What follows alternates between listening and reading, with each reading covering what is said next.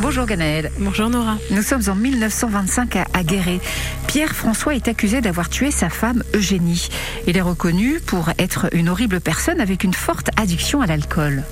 Alors pendant le procès, on apprendra certes que Pierre-François avait passé toute sa matinée à boire dans différents cafés de Guéret, mais ça ne s'est malheureusement pas une surprise hein, pour personne. Par contre, on apprendra pourquoi, en 1924, il a passé 24 heures en prison. En fait, il s'avère qu'un an avant, Pierre-François avait déjà tiré sur sa femme, mais qu'il l'avait raté. Alors Eugénie était en train de s'activer à la préparation du repas. Tous les deux s'étaient encore une fois disputés. Et sur un coup de tête, eh bien, il va sortir un pistolet et tirer sur sa femme. Mais au même moment, Eugénie va reculer, car elle était en train d'ouvrir un tiroir. Et de ce fait, eh bien, la balle va la rater et fera éclater le bois du tiroir.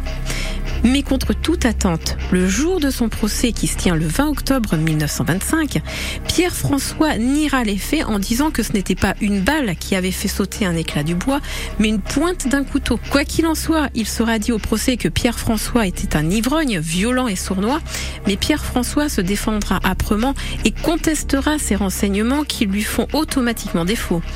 Et quand le président lui dira qu'il a fait mener une vie de supplice à sa femme et qu'en fin de compte la mort aura été pour elle une délivrance, eh bien Pierre François répondra d'un air hautain qu'il y a beaucoup d'exagération dans les propos. Alors il contestera également le fait qu'il soit accusé du meurtre de sa femme, car selon lui, c'est la faute de sa femme. Bah oui, après tout, elle n'avait qu'à pas le provoquer en l'insultant. Donc du coup, lui, eh ben, il n'y est pour rien. Hein c'est grave quand même. Exactement. C'est dingue. Et donc il poussera même le vice en disant que sa femme était régulièrement ivre et que c'était vraiment très dur pour lui de supporter une telle situation. Uh-huh. Carrément. Ah, ah sacré Pierre François. Hein. Uh-huh. Le pauvre, il essaye de sauver sa peau. C'est lui la victime en fait. Tout à fait. Mais nous verrons demain, eh bien, ce que sera sa sanction. La suite, bien sûr, avec vous, comme vous l'avez dit, demain, Ganaël. Merci Ganaël. À demain. À demain, Nora.